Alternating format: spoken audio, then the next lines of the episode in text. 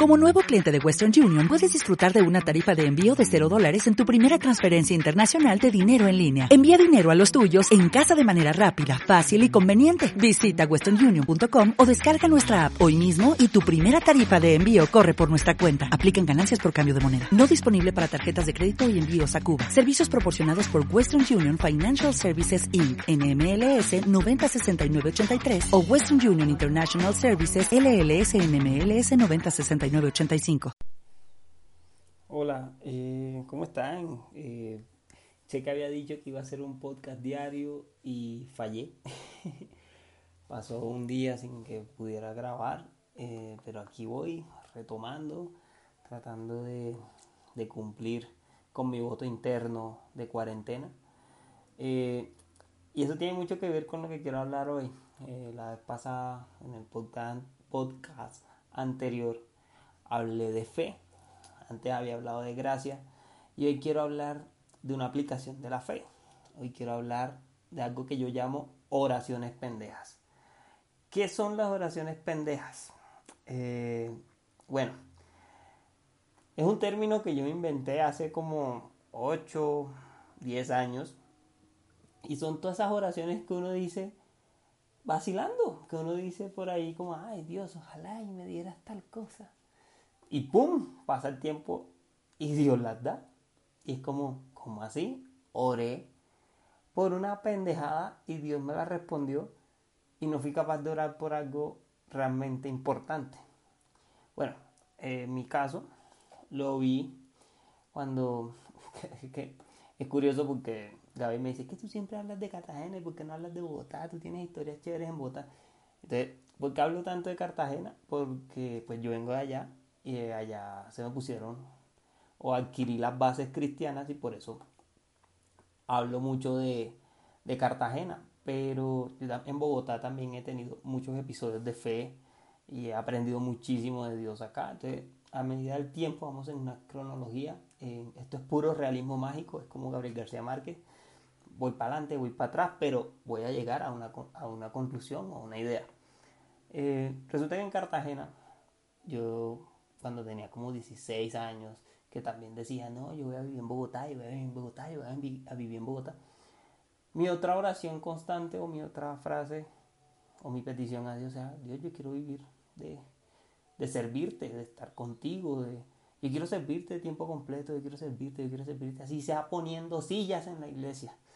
Y pues yo me iba a la iglesia a ayudar, era una iglesia pequeña, eh, eh, de ella salen muchas otras iglesias, pero en la sede en la que yo iba había muy, muy, muy, muy pocas, pues no muy pocas, una iglesia de 300 personas, sino que ahora estoy en una iglesia de casi 50 mil, entonces yo todo atrevido digo que era una iglesia pequeña, pero no, es, es una iglesia, una iglesia, una iglesia que tiene su cantidad de personas, no hay grandes ni pequeñas, son iglesias. Entonces yo iba a allá y yo me ponía a ayudar lo que fuera. Yo, yo, yo me quedaba arreglando el aire acondicionado, me quedaba poniendo el cielo raso, pintando. Bueno, pintando no porque eh, me daba alergia a la pintura, o me da alergia, pero sí que, que, poniendo paredes, que esto, que lo otro. O sea, yo aprendí a hacer bañil, yo aprendí de, de poner cimientos, de construir una pared, de reparaciones locativas, todo en la iglesia. Porque yo me iba de sapo. Yo voy a pasar el tiempo allá. Y un día yo dije, ay Dios, yo quiero, yo quiero trabajar, yo quiero trabajar en la iglesia, así sea poniendo sillas, así sea haciendo lo que nadie ve. Pasó el tiempo, me vine a Villa Bogotá y adivinen qué, empecé a trabajar en la iglesia a la que asisto. Estuve trabajando allí por tres años y mi trabajo era poner las sillas. Mi trabajo era preparar todas las reuniones, preparar todas las actividades que se, hacían en la iglesia. Estaba, trabajaba en la parte logística y fue una experiencia maravillosa porque ahí aprendía a trabajar sin que nadie me viera y que todos o muchos disfrutaran de lo que, del esfuerzo. Eh, me acuerdo también que una vez eh, me había pasado algo y es que por el tema de la universidad habían hecho un préstamo, yo había hecho un préstamo, puse de fiadora a, mi, mi, hermana y pagué el préstamo. Entonces me quedé sin trabajo, no pude pagar el préstamo, no era nada. Pero en ese momento nosotros, en nuestra escasez, cualquier cosa era mucho. Y me acuerdo yo que fue, una, decisión que tomé por acelerar. Obviamente mi mamá sabía que, era la fiadora y todo eso, pero no, pude pagar y las cuotas y pum, se venció el crédito. Eh, y mi hermana la llamaron como codeudora.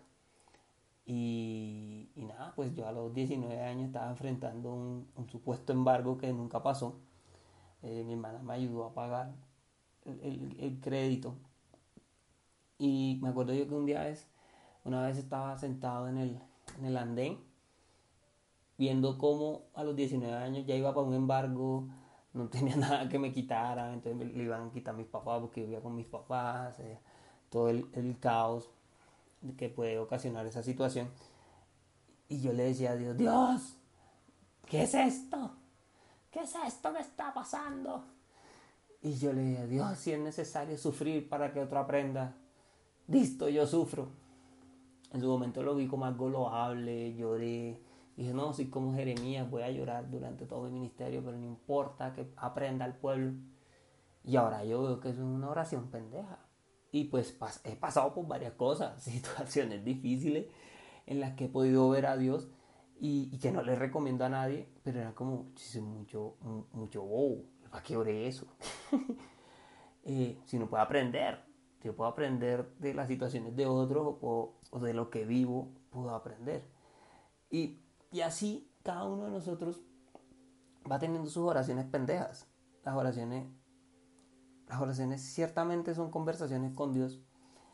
Y la Biblia dice que, que Dios se acerca a nosotros porque le buscamos.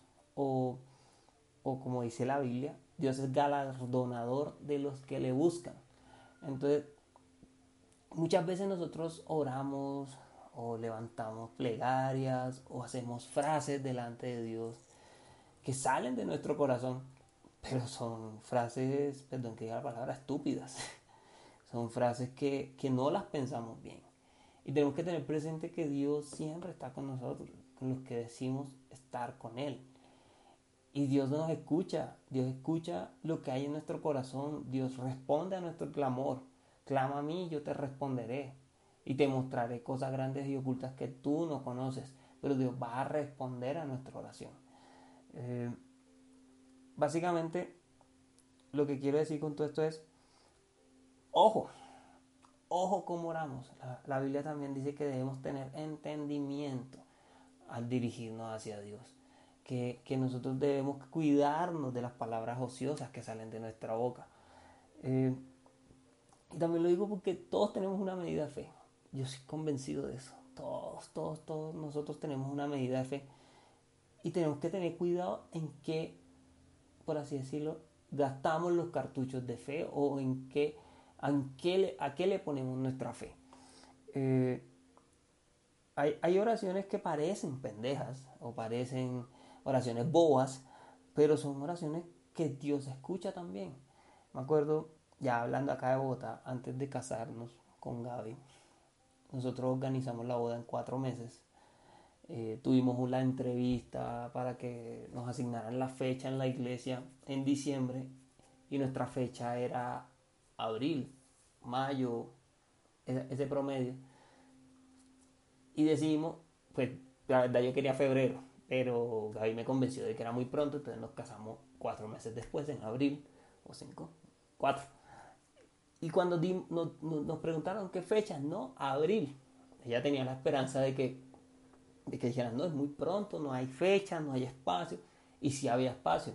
Entonces nos asignaron, nos, nos aprobaron la fecha de abril para la capilla y salimos de la reunión y después, y Gaby no tenía trabajo. Yo estaba trabajando en, en la iglesia y yo le dije, ella, ella comenzó a pensar, ¿cómo, ¿cómo vamos a pagar la boda en cuatro meses? Era diciembre y todo eso. Y yo le dije, tranquila, yo me encargo de la parte de la capilla. Y vamos a orar para, la fiesta. Pero yo me encargo. Eso fue Yo diciéndole a Gaby que me encargaba y a la vez en dirección a Dios, diciéndole, Dios, ayúdame, que yo no sé cómo voy a hacer. Yo no sé cómo voy a hacer para responder por esto, pero yo me quiero casar en abril. Ya tú, tú nos diste la oportunidad de casarnos en abril. Provee lo que necesitamos. Y, aún y, y mi oración siempre es, Dios provee lo que necesitamos y lo que queremos. Porque nosotros podemos pedir pan nuestro de cada día. Pero creo que Dios también es sobreabundante y nos puede dar la, gaseosa o la leche para acompañar ese pan. Entonces, no sé, ahí te dejo, te dejo ese truco o ese, ese dato más bien. Entonces yo le digo así a Gaby, tranquila, yo me encargo. Mi boca anunciándole a Gaby y mi corazón dirigido a Dios diciéndole, ayúdame porque no sé qué voy a hacer. Entonces, mm, llega eso y Dios sabe cómo obrar, Dios sabe cómo hacer las cosas y Dios sabe cómo, cómo responder nuestra oración cuando tenemos fe. Y pues, yo no quiero jactarme de que tengo la super fe, pero en mi momento de separación era como, tú eres el único que me puede ayudar en esta, no hay nadie más. Y bueno, nos llegó la, el, el recibo de pago de la capilla, todo eso, y yo no tenía dinero, yo no tenía dinero para pagar la capilla. Y saliendo de, del trabajo, me encontré con alguien, comenzó a preguntarme, Mike, ¿tú qué tienes para, para, la boda? ¿Tienes los anillos? Y yo, sí, ya tenemos los anillos. Eh, que eso también es otra historia. O sea, sí, me puedo contar los milagros, los milagros de, la boda, eso es otro capítulo.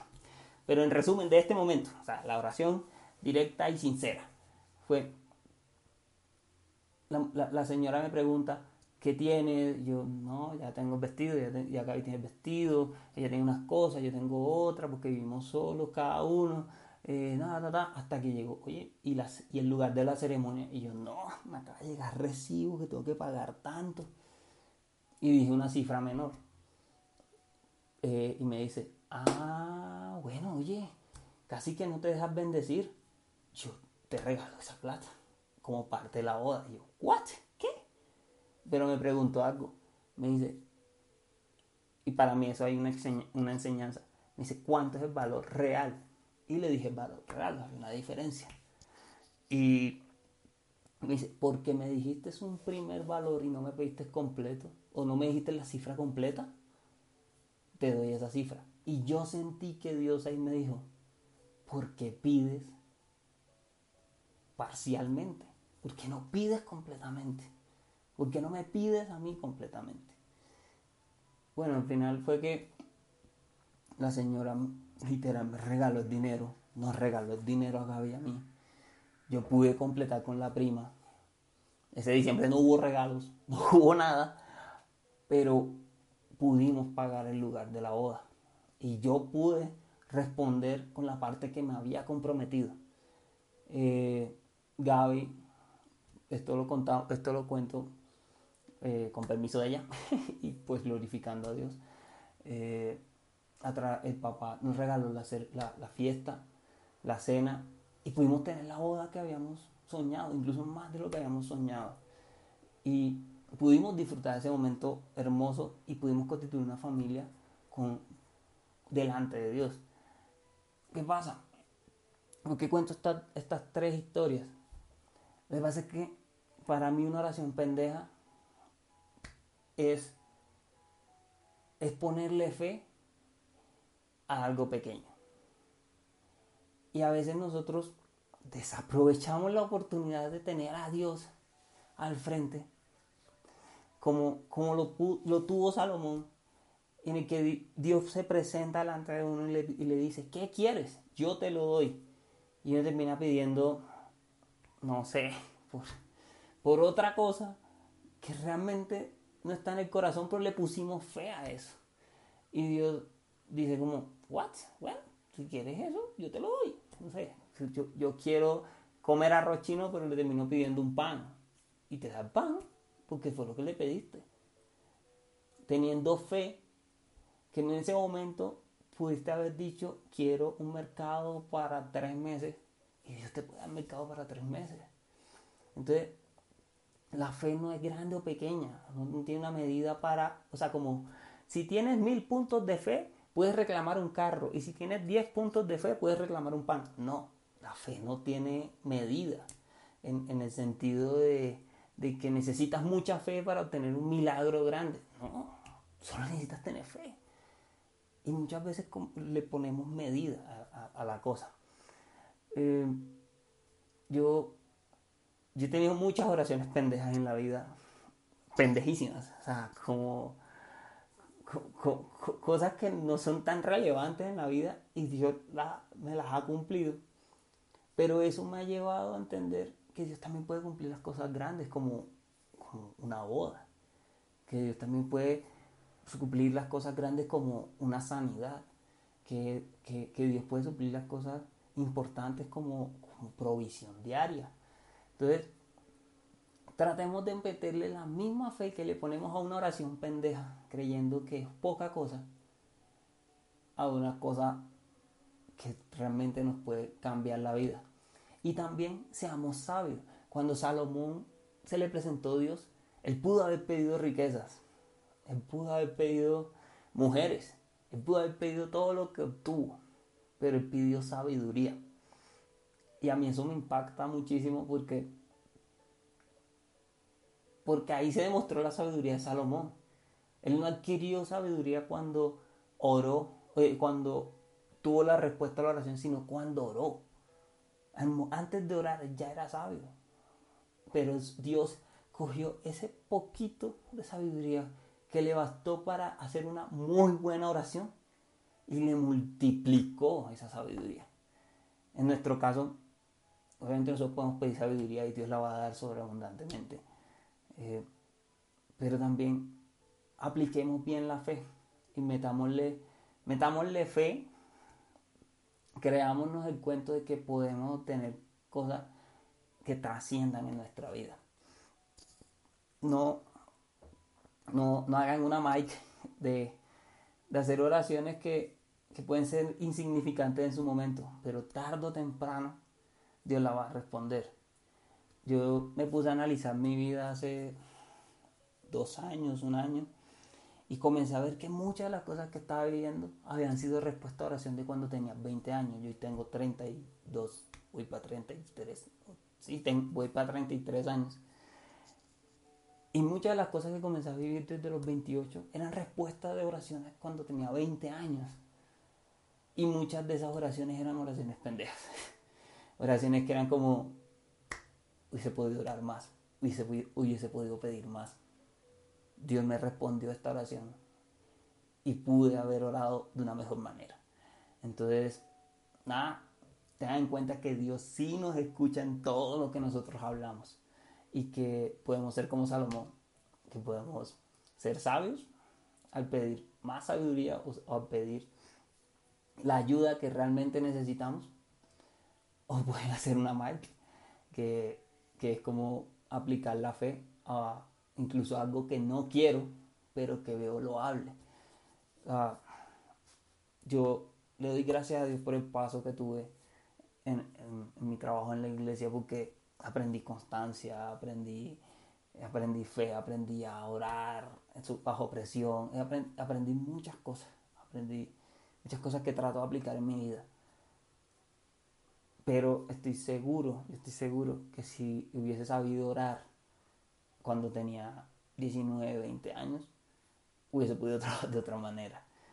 Y nada, los animo a que esas oraciones pendejas que tengan en la mente, evalúenlas un poquito más eh, y seamos sabios al orar, seamos sabios al aplicar la fe, seamos sabios al momento en el que estamos delante de Dios y Dios está dispuesto a cumplir lo que nosotros le digamos que queremos.